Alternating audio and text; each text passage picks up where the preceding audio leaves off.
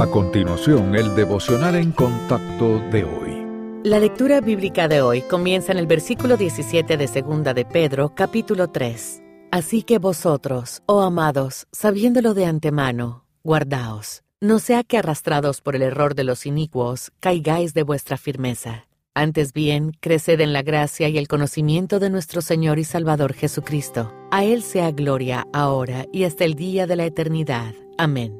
No importa cuán lejos se haya usted alejado de Dios, siempre es bienvenido a volver a Él. Esa es la enseñanza de la parábola del Señor acerca del Hijo pródigo, el Hijo insensato, que siguió un camino lleno de placeres que lo llevó a la ruina, antes de regresar a su Padre y encontrar la salvación. Cualquiera que sea su historia de distanciamiento, haga que este sea el día en que vuelva al Padre Celestial.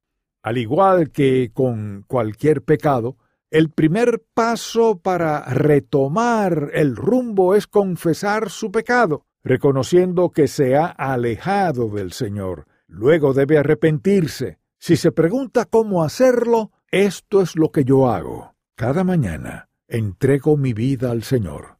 Durante el día si considero que estoy yendo tras algo que va en contra de su plan, el Espíritu Santo me recuerda que no me pertenezco a mí mismo. En el pasaje de hoy, Pedro nos advierte que debemos estar en guardia contra actitudes e ideologías que nos alejan de la verdad. En vez de eso, elija remar su bote salvavidas en la dirección del Señor, meditando en la Biblia, al orar y vivir en obediencia.